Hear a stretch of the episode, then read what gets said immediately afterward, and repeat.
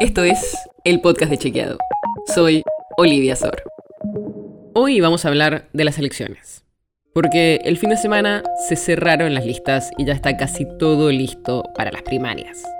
Y por como parece que viene todo, las primarias, las paso, que van a ser en un mes y medio más o menos, serán fundamentales para ver quién es nuestro próximo presidente o presidenta. Así que seguro las próximas semanas sean intensas. Y, como seguro ya sabes, cuando hay semanas intensas en lo político, eso significa que también hay mucha desinformación circulando. Por eso lanzamos Reverso, la alianza de medios periodísticos más grande de la Argentina que busca contrarrestar la desinformación electoral. Y de la mano de Reverso, hoy te traemos algunas claves de las desinformaciones que circularon en elecciones previas, para que estés atento en estas semanas y no creas el contenido falso y engañoso que circula. Una de las cosas que identificamos es que los candidatos son el principal blanco de la desinformación. Y hay ejemplos de todos los espacios políticos. Algo bastante común es difundir a través de placas supuestamente de un medio frases polémicas que habrían dicho los candidatos. Encontramos ejemplos en los que usaron la imagen de Infobae, Clarín, La Nación, Página 12 y Crónica, entre otros, con estas frases falsas. Generalmente la difusión de estas placas de medios logran bastante impacto. Y es bastante fácil. Se necesita una edición básica, tener los colores y logo de un medio confiable, la foto de un político o política y una frase polémica pero creíble. Igual ya tenés una desinformación que seguramente llegue a miles de personas. Por eso, estate especialmente atento a este tipo de placas y si las ves, trata de verificar si ese medio efectivamente publicó la placa o si el político en cuestión dijo esa frase o si se trata de una frase falsa. Pero este no es el único formato. La desinformación tiene distintas formas. Audios, fotos, tweets y hasta cadenas de WhatsApp que circulan como si fueran ciertas. También hay zócalos o videographs con frases que nunca fueron pronunciadas por los políticos entrevistados, cuentas de Twitter falsas y hasta candidatos que no son tales.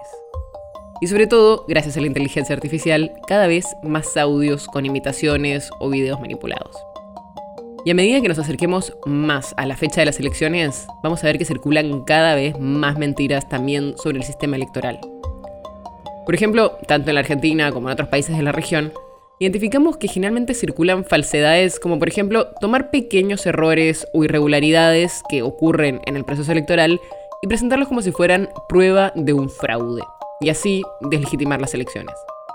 Por eso hay que saber que no siempre casos puntuales o incluso errores que pueden existir en el proceso prueban que exista un fraude.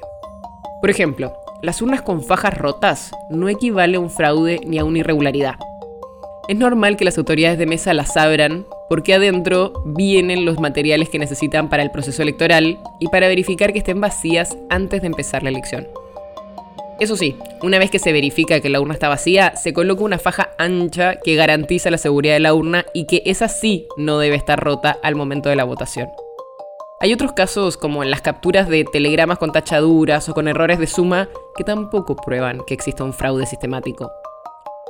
Los telegramas con inconsistencias existen desde hace muchas décadas y representan menos del 1% del total y no implica que exista un fraude porque los telegramas no tienen valor legal. A medida que sube la intensidad electoral, subirán las desinformaciones. Así que a estar atentos. La nota sobre la que se basa este episodio fue escrita por Juan José Domínguez.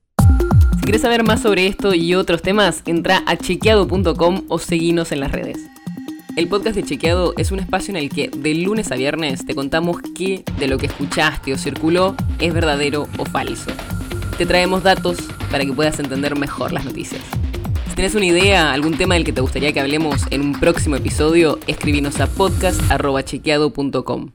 Y si te gustó este episodio, seguinos en Spotify o en tu app de podcast favorita y recomendanos a tus amigos.